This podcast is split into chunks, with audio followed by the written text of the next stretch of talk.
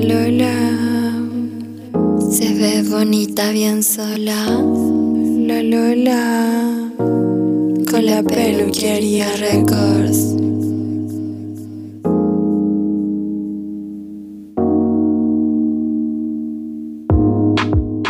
Si eres gorda o flaca, cumbiera intelectual, heteronormada o una poliamor, todas cabemos en este podcast. Todas somos unas lolas. Dile a tu pololo, dile a tu pololo que conmigo tú te sientes free.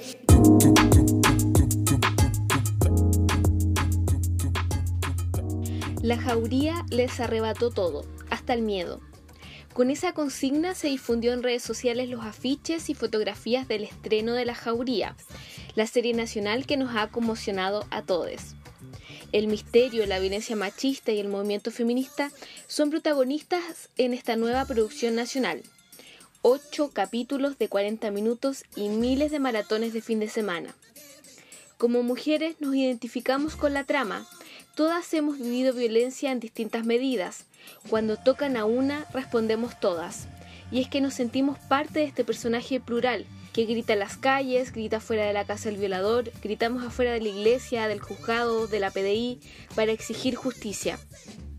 Hemos salido a las calles encarnando este personaje, que hoy se exhibe en las pantallas de nuestras casas. A pesar del confinamiento, los pañuelos verdes y las pancartas de la serie nos devuelven a los días en que salíamos a protestar por nuestras amigas, compañeras desaparecidas y mujeres violentadas.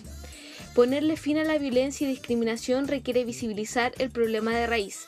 Y esta serie, producida por Fábula, pone el tema sobre la mesa de manera cruda y profunda. Nos sigue matando solo por ser mujeres. Hola a todas, todas y todes. Bienvenidos a Las Lolas. Soy Débora Jase, periodista del Observatorio de Género y Medios. Somos un equipo de comunicadoras de Valdivia. En este episodio hablaremos de la nueva producción de Fábula. Para esto hemos invitado hoy a conversar con nosotras a Ángela Poblete, directora ejecutiva de esta productora nacional. Ángela Poblete es periodista y licenciada en Comunicación Social de la Universidad Diego Portales. Tiene más de 20 años de experiencia en televisión. Trabajó como jefa del Departamento de Desarrollo de Contenidos de TVN y fue parte del equipo de programación de Chilevisión como coordinadora de programación y también productora ejecutiva. Desde el 2015 es la directora ejecutiva de la productora de cine y publicidad Fábula de la cual se conocen destacadas producciones como la serie El Presidente, la serie documental Proyecto Arca y la recientemente estrenada serie La Jauría. Manso currículum, mansa presentación. Aquí está Ángela. ¿Cómo estás, Ángela? Hola, bienvenida a las Lolas. Gracias, larga la presentación, qué vergüenza, pero estoy contenta y feliz porque soy una fan del observatorio, entonces eh, me siento muy honrada de estar aquí conversando contigo hoy.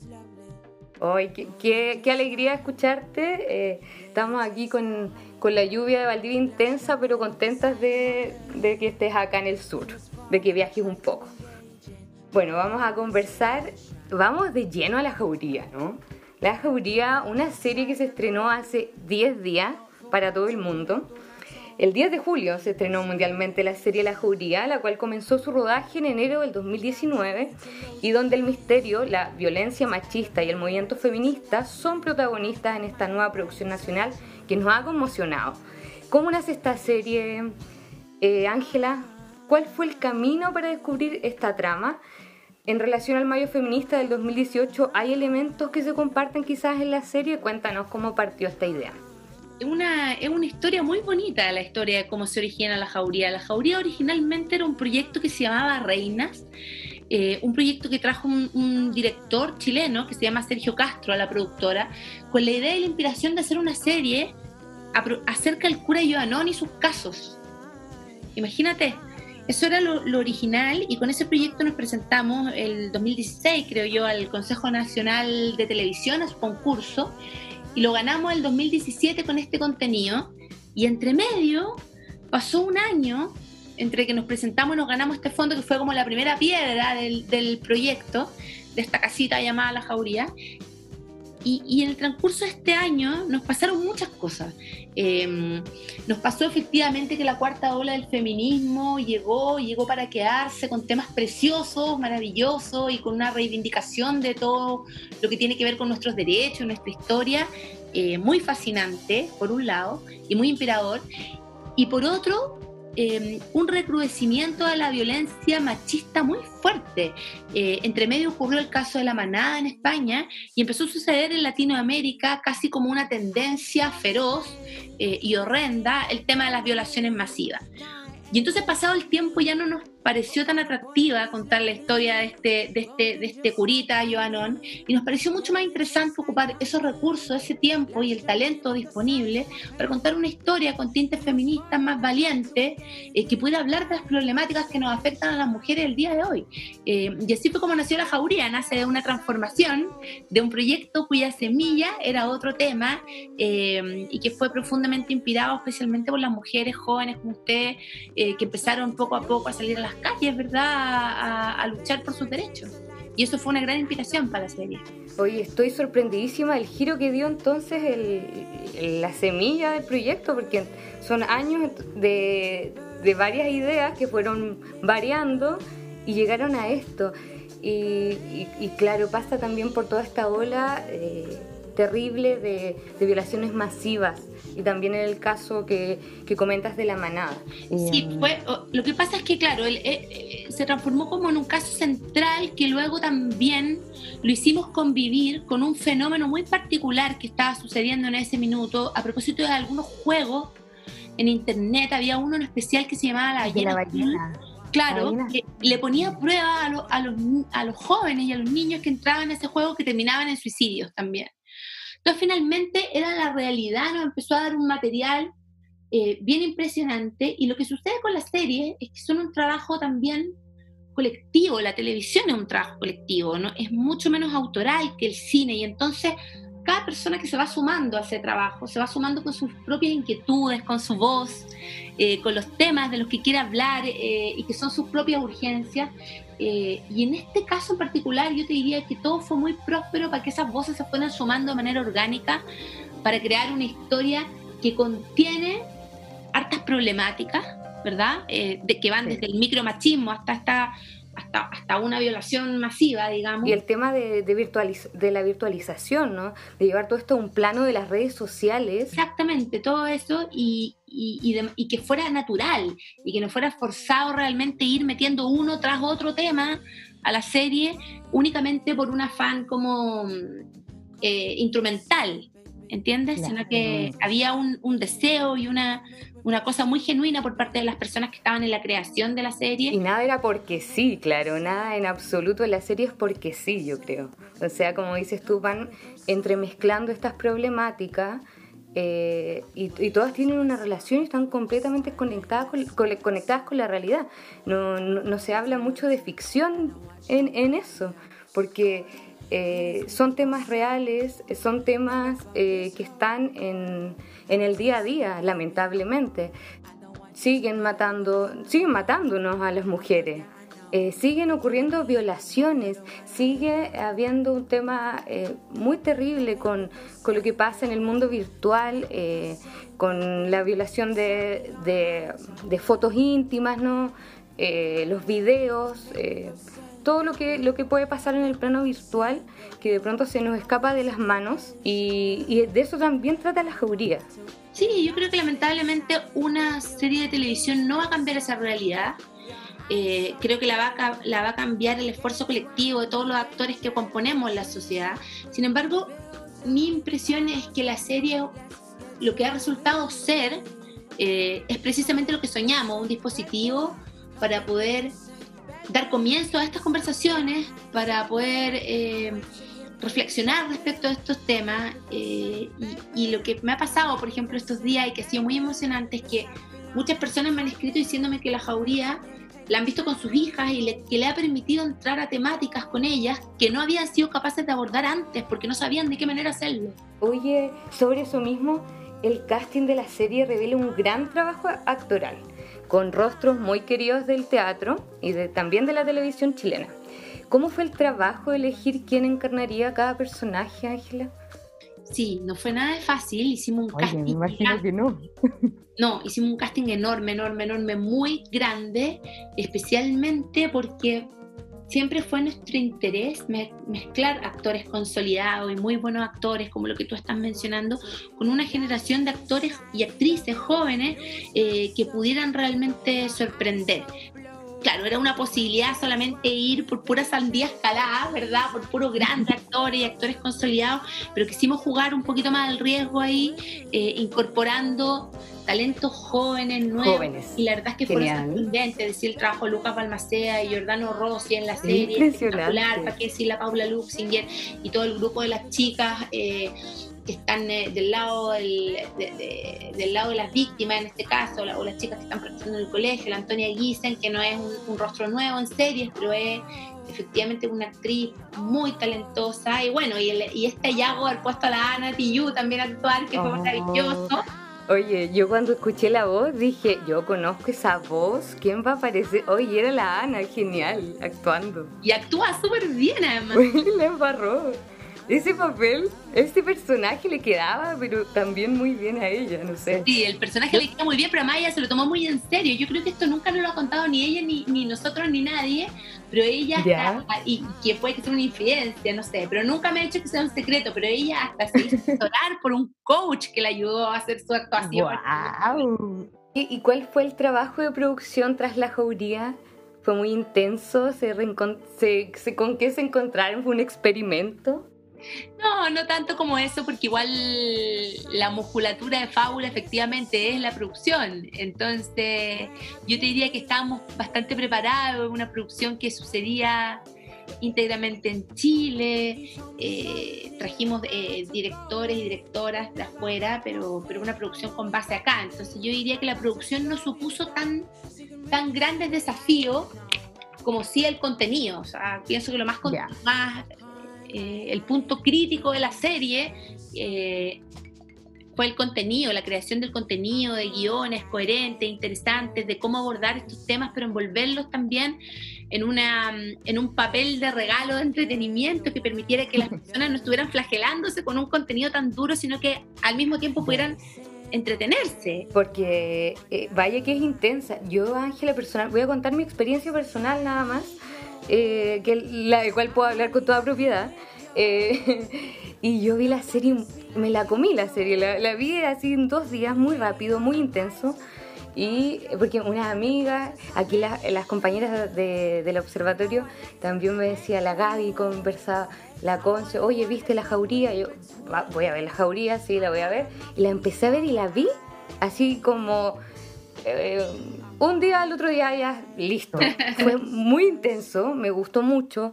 Como dices tú, es un contenido fuerte, ¿no? Que pasa por, uno pasa por todas las emociones ahí viéndola, eh, porque pasan cosas bastante crudas también y las muestran como tal. Entonces, de repente yo eh, la vi, uh, y como que muchas emociones a la vez. Se, pasa, pasa eso con la serie, pero sin embargo eh, uno eh, se mantiene eh, como expectante, ¿no? A la espera de, de lo que va a pasar con, con, el desenlace de la historia.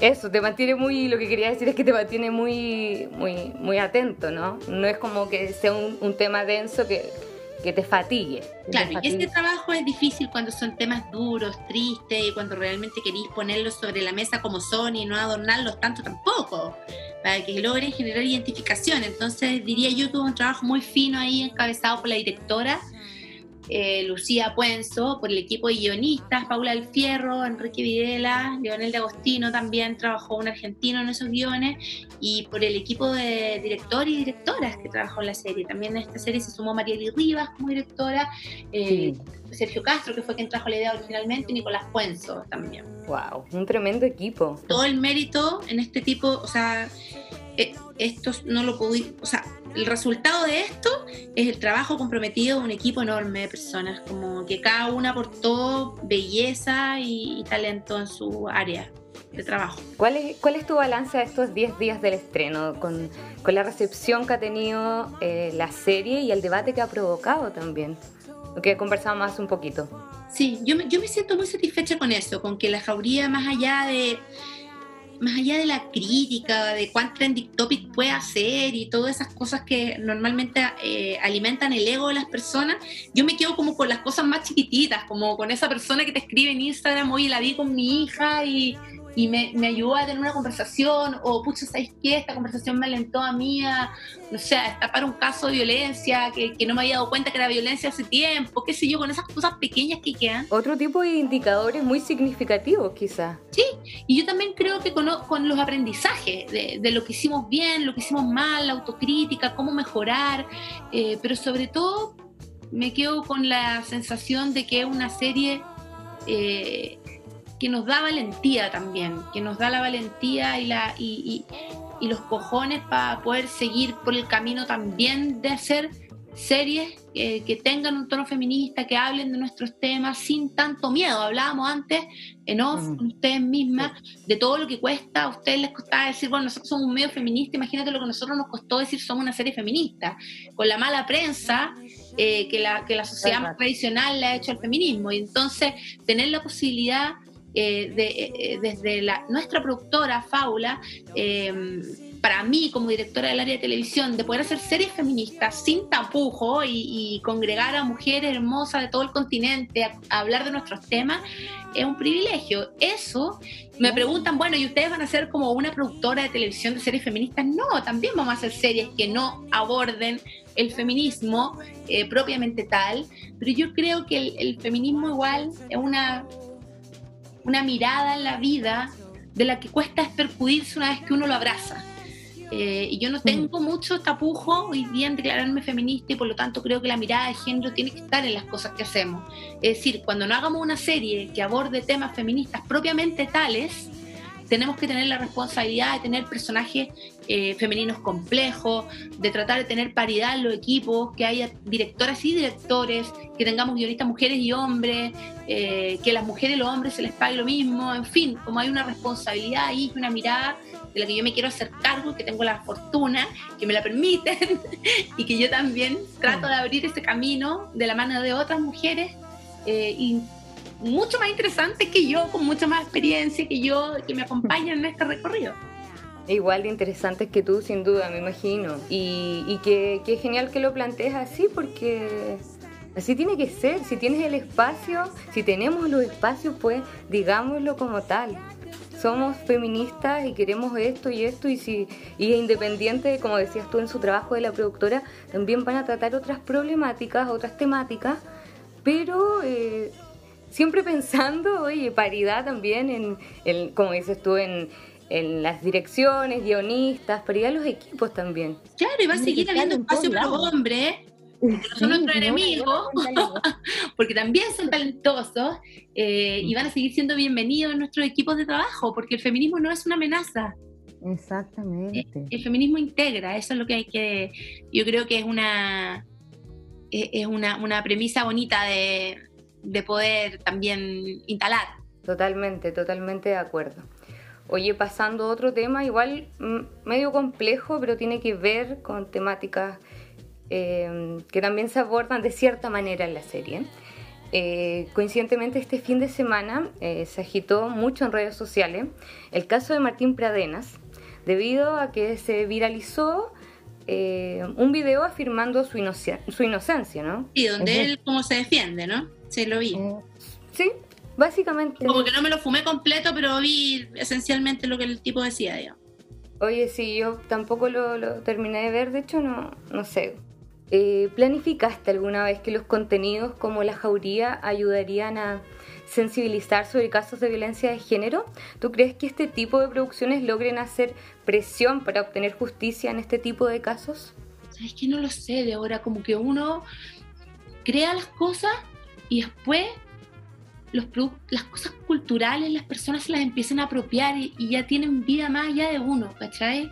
Y pasan cosas lindas que están mucho más allá de lo que pudiste esperar. Imagínate lo que pasó con una mujer fantástica en la ley de identidad de género. Yo no creo nunca que cuando Seba Lelio estaba haciendo la película o en Fábula, cuando estábamos haciendo la película, nunca nadie pensó que una película iba a ser tan inspiradora o iba a lograr cambiar tantas cosas. Entonces la pregunta hoy me cuesta mucho respondértela porque siento que estamos encima del estreno de la serie. Claro. Pero me pasó mucho que cuando veía los comentarios, por ejemplo, cuando las, algunas medios como, como subieron, digamos, este video, leyendo los comentarios, leí muchos comentarios de personas que ponían no estamos solas, eh, que apelaban a la letra de la canción de la serie o algunas frases que los personajes de la serie dijeron, eh, especialmente al no estamos solas y nos tocan a una, tocan a todas, que son los, las dos como eh, frases de la canción de la Ana Tijoux para esta serie que le quedan a las personas. Y fue bien emocionante, fíjate, ¿qué querés que te diga? Me, me impresionó, todavía no todavía estoy como en shock con eso. Por lo que te digo, porque las cosas tienen vida más allá de uno. Y porque todo es muy reciente, ¿no? Diez días, diez días. Hay monstruos hermosos que tienen su propio camino. de todas maneras, eh, hablemos un poco más de, tu trabajo.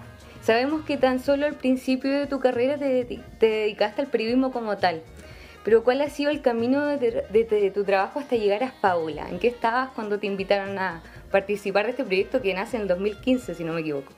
Sí, en el 2015, no, antes de... Yo empecé muy chica a trabajar, cuando tenía como 19 años y estaba en la universidad, siempre tuve la inquietud de, de trabajar, yo soy periodista de profesión y, mm, y, me empecé a relacionar con los medios muy pronto, pero efectivamente el periodismo no era algo que me movilizara tanto y tuve la oportunidad, bien de busquilla nomás, de empezar a hacer producción ejecutiva muy joven, em, especialmente en Chilevisión, donde estuve durante un tiempo liderando el área de telerrealidad y, y, cultura, más bien oriental al mundo documental. Eh, y, eso fue un, un tremendo aprendizaje de ahí partí hacia TVN y en TVN tuve la oportunidad también de liderar el proceso de desarrollo de proyectos y ahí me di cuenta que ese era como el talento que yo tenía y lo que más me apasionaba en la vida, crear, crear proyectos nuevos, historia, eh, y que tenía como cierta sensibilidad también para poder leer las cosas que estaban sucediendo y eso era lo que me, me fascinaba. Entonces cuando me invitaron a, participar de este proyecto en Faula y crear el área de televisión, era como yo sentía el paso lógico de mi carrera y ha sido muy apasionante, un muy bonito. Faula tiene un, equipo de profesionales realmente maravilloso, acogedores, sensibles. Em, muy, muy, ha sido una experiencia muy bonita. ¿Y cómo ha sido em, eh, crear y desarrollar contenidos desde ese equipo tan variado de, gente? ¿Quiénes están detrás de esta productora? Bueno, encabezan esta productora Juan de Dios y Pablo Larraín, Em, que, que, son bastante famosos por su trabajo, ¿no? Uno productor, el otro director de muchas películas chilenas muy importantes. Y luego en Fábula tenemos tres áreas de trabajo y muy preciosamente tres áreas de trabajo lideradas por mujeres. Les quiero contar. Em, el área de publicidad, a cargo de Ana, el área de cine a cargo de la Rocío y el área de televisión eh, donde estoy yo y cada una persigue sus propios sueños y trabaja en conjunto, también buscando temática y, descubriendo talentos que nos puedan acompañar en ese camino. Genial, genial. Es bacán eso, somos tres, tres chicas. Hay una cosa súper bonita que es que alcanzamos también la paridad en toda, en toda la productora. Somos igual cantidad de hombres que de mujeres. ¡Wow! Genial. Salud por eso. Oye, la serie, volviendo a la serie, la serie cuenta con grandes guionistas como son eh, Mariali Rivas y Lucía Puenzo de Argentina. Lucía afirmó hace poco que no le gustaba la idea de, festivales únicamente de mujeres porque creía que debemos competir de igual a igual, de cierta forma. Eh, ¿Cuál es tu percepción de, de ese escenario? No, yo no lo comparto. A mí me gusta que haya festivales de mujeres. Creo que es linda, pero no tanto por la competencia. Eh, comparto con Lucía que efectivamente las mujeres competimos de igual a igual con los hombres, pero tengo la sensación de que los festivales de mujeres no están hechos exactamente para hacer competir a las mujeres, sino para hacer convivir a las mujeres. Son instancias de convivencia donde compartimos experiencia, eh, donde nos enriquecemos, un lugar donde uno puede compartir, digamos, hoy día en mi generación se dio mucho, cuando yo, en, mi etapa, digamos, de crecimiento profesional, cuando era más joven, se daba que las mujeres éramos competencia entre nosotras. normalmente los hombres nos, hacíamos nos hacían competir. Había tan pocas mujeres en puestos de poder o en puestos, en puestos relevantes, por lo menos en mi área, la televisión, muy pocas. Y entonces lo que se generaba era una rivalidad odiosa eh, entre las mujeres. Y yo creo que el gran cambio de hoy es que las mujeres entendieron que la, que la otra no es una amenaza, sino que puede llegar a ser una gran compañera. Entonces, desde ese punto de vista, los festivales de mujeres a mí me parecen una súper invención eh, y, me, y, me, gusta mucho que existan lugares donde puedan mostrar su trabajo eh, y donde puedan compartir. Me encanta. Aclarar que la Lucía y la Mariali son directoras de la serie, la Lucía también participa en el proceso de escritura y la Mariali dirige. Una gran, tremenda directora, la Mariali, que yo personalmente la quiero mucho y creo que debería estar aquí en esta entrevista se merece su lugar en estas entrevistas porque tiene una carrera eh, y un activismo feminista muy comprometido. Vamos a, vamos a considerar hacer otro, otro espacio de conversación para que la invitemos, de todas maneras. Ah, bueno. Lo que pasa es que la María cumplió un rol en la jauría muy bonito, que también era como el fact-checking del feminismo, ¿cachai? Porque era tan nuevo todo esto, mientras que lo estábamos escribiendo, las cosas estaban pasando también, como, la, como que la nueva ola del feminismo, el Michu, eh, el Ni Una Menos, eh, todo eso estaba pasando mientras que nosotros estábamos escribiendo y, la Mariali, que, que, lleva muchos más años que yo, eh, en lo personal, siendo activista del feminismo y lo, y lo descubrió antes que yo, fue una gran compañera eh, a la hora también de orientar ciertos contenidos para que no tuvieran, no sé, mansplaining y un montón de cuestiones que iban con el espíritu de la serie que de repente a uno la verdad que se le pasan. Siempre me acuerdo de hablar de todas, todos y todes. Estoy aprendiendo. Entonces, eh, la Mariali fue mi, la policía del, del, del feminismo.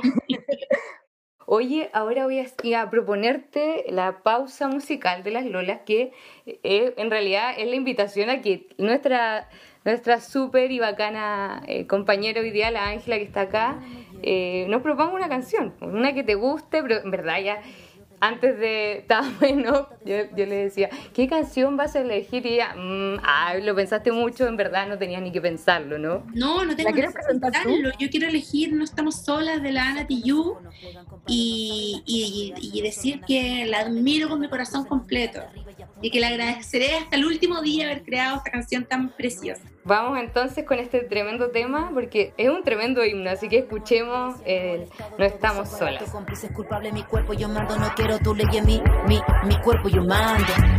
Tocan a una, tocan a todas, no estamos solas, so, so, so, so, solas. Grita su nombre ahora, grita su nombre ahora. Tocan una,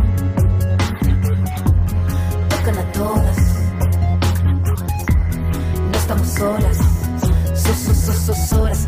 Grita su nombre ahora, grita su nombre ahora. No quiero tu iglesia, no quiero tu estado. Mi cuerpo es mío, que les quede claro, no a la iglesia, no al Estado, todos aparatos, cómplice culpable, mi cuerpo yo mando, no quiero tu ley mí, mi, mi cuerpo yo mando.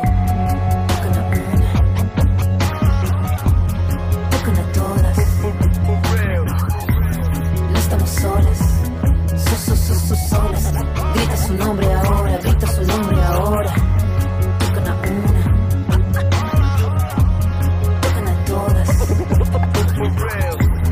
No estamos solas, so, so, so, so, solas. Grita su nombre ahora, grita su nombre ahora. La verdad se desborda frente a todos, a quemarropa. Somos rey, carnes derrotas. No hay nada que lo controla. Tocan a una, que lo controla. Tocan a todas. Que tocan a una. Tocan a todas. No estamos solas. Bueno, estábamos escuchando entonces esta canción, eh, que es la, la, canción de la serie La Jauría. Hoy día estamos hablando con Ángela Bublete, que es productora ejecutiva de Fábula, una, una gran productora nacional que está generando contenido eh, hace ya más de cinco años. Eh, retomando nuestro tema de conversación, eh, ¿desde dónde sitúas, Ángela, de dónde te sitúas para crear? ¿En qué aspecto de la realidad pones atención para ir generando contenidos? ¿Dónde enfocas tu interés? Ay, qué linda tu pregunta, me, me encanta. Ah, yo te diría que a mí lo que me gusta es trabajar con la materialidad de la realidad, eh, y de los temas que tienen arraigo social. Esos son los temas que a mí en lo personal me interesan y me conmueven. Eh, efectivamente hay, hay, otras temáticas que puedo coger porque entiendo su relevancia o el impacto que pueden llegar a tener.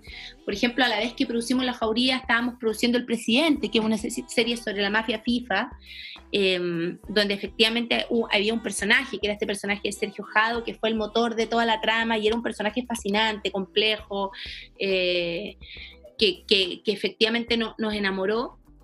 Eh, es un proyecto que trajo un, periodista que se llama Rodrigo Fluxá con la idea de, hacerlo y lo, y lo cogimos precisamente por eso, por el potencial que tenía este personaje complejo de transformarse en una historia relevante, más allá del tema del FIFA Gate, que es súper atractivo. Pero a mí en lo personal, las historias que me nacen a mí, eh, como, como La Jauría, por ejemplo, donde donde tuve mucha más intervención en el proceso creativo, tienen más que ver con la sustancia de lo, de lo que lo social deja. Eh, me, me, dan vuelta a los temas más relacionados con las desigualdades, con el feminismo. Esos son los temas que a mí en particular me, me, resuenan. Ahí está tu interés de, de, para generar y crear entonces, por ahí va la cosa. Sí, es beber de la realidad. Eh, cosas que tengan que ver con transformaciones sociales, con procesos culturales, ese tipo de cosas son las que a mí en lo personal me movilizan y creo que son un tremendo insumo para construir historia y que a la larga lo que generan y que es muy bonito es, identificación. Porque, mm, porque la realidad eh, entrega eso, supera muchas veces a la ficción. Eh, y, genera esa identificación tan bonita que hace que finalmente las personas logren emocionarse con lo que uno hace. Un poco el otro, día tuve la oportunidad de conversar con las tesis sobre esta misma cuestión, sobre cómo, en definitiva, ellas lo que habían hecho era tomar un, un tema altamente complejo como es la cultura de la violación y transformarla a través de la letra de una canción, imagínate lo simple, y una coreografía en una emoción que conectó a las personas y logró volar por el mundo a través de esa conexión. La jauría no está lejana de eso, desde el punto de vista que, que toma una temática, la transforma en un, dispositivo que vuela por, el mundo porque identifica a las personas y esa cuestión es muy bonita de lograr. Y requiere la humildad de estar atento también a lo que el entorno te entrega. Eh, Es como impregnarse de todo un poquito, me imagino, de todo un poquito de la realidad. Sí, yo en los años que trabajé en la televisión abierta, lo que, lo que pude ver durante mucho tiempo es que finalmente el, el ego de los ejecutivos, alentados por los medios de comunicación, también en muchas oportunidades y por el propio sistema también de, de generado, ¿verdad? De sueldo millonario y, y, de ego y, en fin, en la época más dorada de la televisión, no ahora, la televisión abierta, finalmente era un medio que se miraba mucho el ombligo la producción independiente lo que sucede es que como no existe eso, esa, esa, eh, esa complacencia, claro. eh, hay una búsqueda genuina por tratar de interpretar estos procesos de la sociedad. Y es otro el enfoque que se pueden permitir, quizás. Sí, y, y quizás son, son, para distintos públicos, está bien que los dos existan también, ¿no?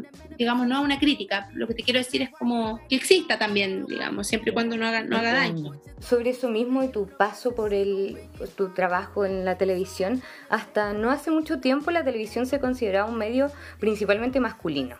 ¿Te costó hacerte parte de este espacio, abrirte paso en él, Ángela? Eh, Sabéis que tuve harta suerte y creo que... Eh, y trabajé mucho igual también. O sea, trabajé como, como trabajaba una mujer en esa época para hacerse paso, para abrirse paso. Yo espero que hoy día sea más fácil, pero trabajé día y noche, trabajé en paralelo que estudié, eh, me, me, esforcé mucho. Y entonces yo te diría que no, no me costó tanto, eh, pero, pero sí pude ver las dificultades que tenían las mujeres para ingresar en este mundo, particularmente en el, en el universo más ejecutivo de alta competencia. Igual tuviste, como dices tú misma, un poco de... Tuviste, tu trabajo mismo hizo también que tú no hayas o sea, hayas tenido suerte dentro del mismo medio que también era muy masculino. Sí, súper masculino y súper machista también. Yo pertenezco como a la generación donde todavía eh, pucha, la cosificación de los cuerpos de las mujeres era una cuestión del día a día, nadie se... Claro. Yo pertenezco a una generación donde los programas de televisión hacían, no sé, a las modelos darse una vuelta en círculo, ¿cachai? Como esa es mi generación, horrible, y eso estaba completamente naturalizado. Eh, que una mujer le pidieran sacarse la ropa o ligarse un beso con un hombre en vivo y en directo. Yo vi eso, lo, lo viví de cerca, digamos. Oye, sobre eso mismo, Ángela, ¿crees que ha, cambiado la cosa? O sea, vamos viendo cambios, ustedes están haciendo producciones que también eh, son aporte para ese cambio. Eh, ¿Cómo lo ves con la, con la televisión? no ha cambiado mucho. Yo también creo que las mujeres tenemos un rol fiscalizador también eh, desde ese punto de vista. O sea, creo que donde hay hoy día una mujer que de alguna u otra forma ha abrazado el feminismo, de alguna u otra manera ha tenido un cierto despertar respecto a estas temáticas, está ahí también cumpliendo un rol fiscalizador para que no ocurra nunca más que un hombre pase por encima de una mujer, eh, tanto en la televisión como en cualquier otro rubro, pero en la televisión en particular, porque la televisión trabaja con los cuerpos, con las imágenes, con la, con la belleza, ¿verdad? Eh, con la ilusión. Pero sí, sí, la televisión es un medio machista, un medio clasista y yo creo que se está despercudiendo poco a poco de eso. Bueno, como toda, como toda nuestra sociedad, ¿no? Toda nuestra sí, también más lentamente también la televisión abierta porque representa un, porque, porque es difícil mover ese status quo, pero por lo menos en la producción independiente yo lo que veo es gente haciendo cosas bellísima, o sea, lo que hace la productora Arox es precioso, lo que hace la productora Inversine es precioso, lo que, lo que hace, no sé, la María Elena Gude, Macarena Cardone, la Leonora González, está lleno de mujeres talentosas trabajando eh, en las productoras y de hombres también muy valiosos que hacen proyectos muy bonitos y que nos, nos permiten contar nuestra historia al mundo también, que es algo súper importante, inédito y nuevo. Oye, para ir cerrando ya nuestra conversación, que ha sido muy entretenida, yo estoy muy feliz. Regio. Magnífico. Oye, ¿qué es lo que más te gusta de lo que haces, de tu trabajo? Yo creo que crear, fíjate. Crear, como eh, las inspiraciones, eh, pensar, leer guiones, pero sobre todo crear, descubrir cosas en la realidad que pueden ser dispositivos para transformarse en historia. Eso me encanta. Y lo otro, aprender, como el trabajo en equipo, aprender de los otros, ver cómo trabajan. me da N curiosidad ver cómo trabajan los otros como mirar, mirarlos trabajar, mirar las cosas que tienen, escucharlos, como sentir que uno todo el día tiene cosas que aprender. Buscar de todos lados. Sí, como esa, que no se cae nunca esa curiosidad por aprender, ¿cachai? Que no, está todo sabido ni todo aprendido, estamos todos los días aprendiendo cosas nuevas. Esa cuestión la encuentro fascinante. Oye, me imagino que la pandemia cambió planes y proyectos, pero ¿en qué te encuentras actualmente? Hay nuevos proyectos en camino con Faula que están... Hay una serie en proceso, sé. No, hay varias series en proceso. Hay varias.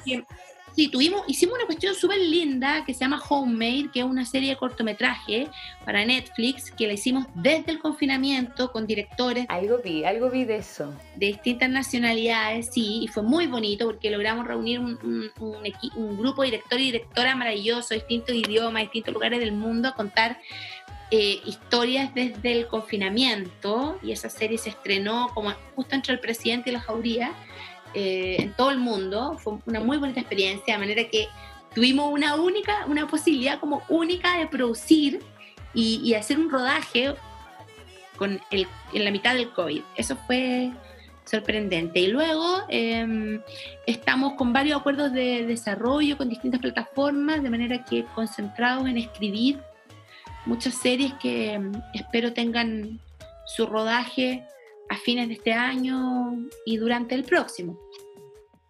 Claro, cuando vaya todo restableciéndose, bueno, una normalidad que anuncia el gobierno que no llega nunca y que, y que irresponsablemente hablan porque no falta para eso, esto del tema del COVID eh, ha sido tan mal manejado a propósito. Falta, falta todavía y mm, y, estamos ansiosos también, y yo entiendo esa ansiedad, porque rubros como el nuestro, no sé, el de los restaurantes, estamos completamente parados, llamamos lo que hacemos y lo único que queremos es salir a, grabar y me imagino salir a cocinar y en fin. Claro, y darle, y darle el, vamos a todos sus proyectos que están ahí también. Y más de paciencia también y ser responsable y entender que si nos cuidamos hoy, lo que viene después también puede llegar a ser mejor. Tenemos una responsabilidad también ahí, así que hay, que ser creativo. Bueno, empecé a hacer clases también, que eso me tiene súper contenta. me tiene ya, qué bien. Muchas más cosas las que uno realmente puede hacer, pero también me pareció que el confinamiento presentaba la oportunidad para tomar unas clasecillas ahí y transmitir algo de la experiencia que he tenido la suerte de tener los últimos años para que también gente más joven que está queriendo aprender, pucha, no sé, pues pueda tener un espacio de aprendizaje durante este tiempo tan difícil y tan triste.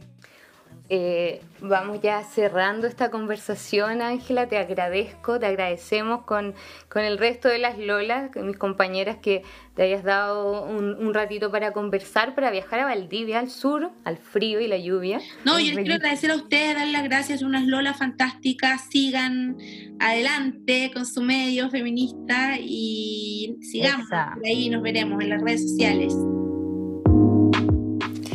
Este podcast es producido por el Observatorio de Género y Medios.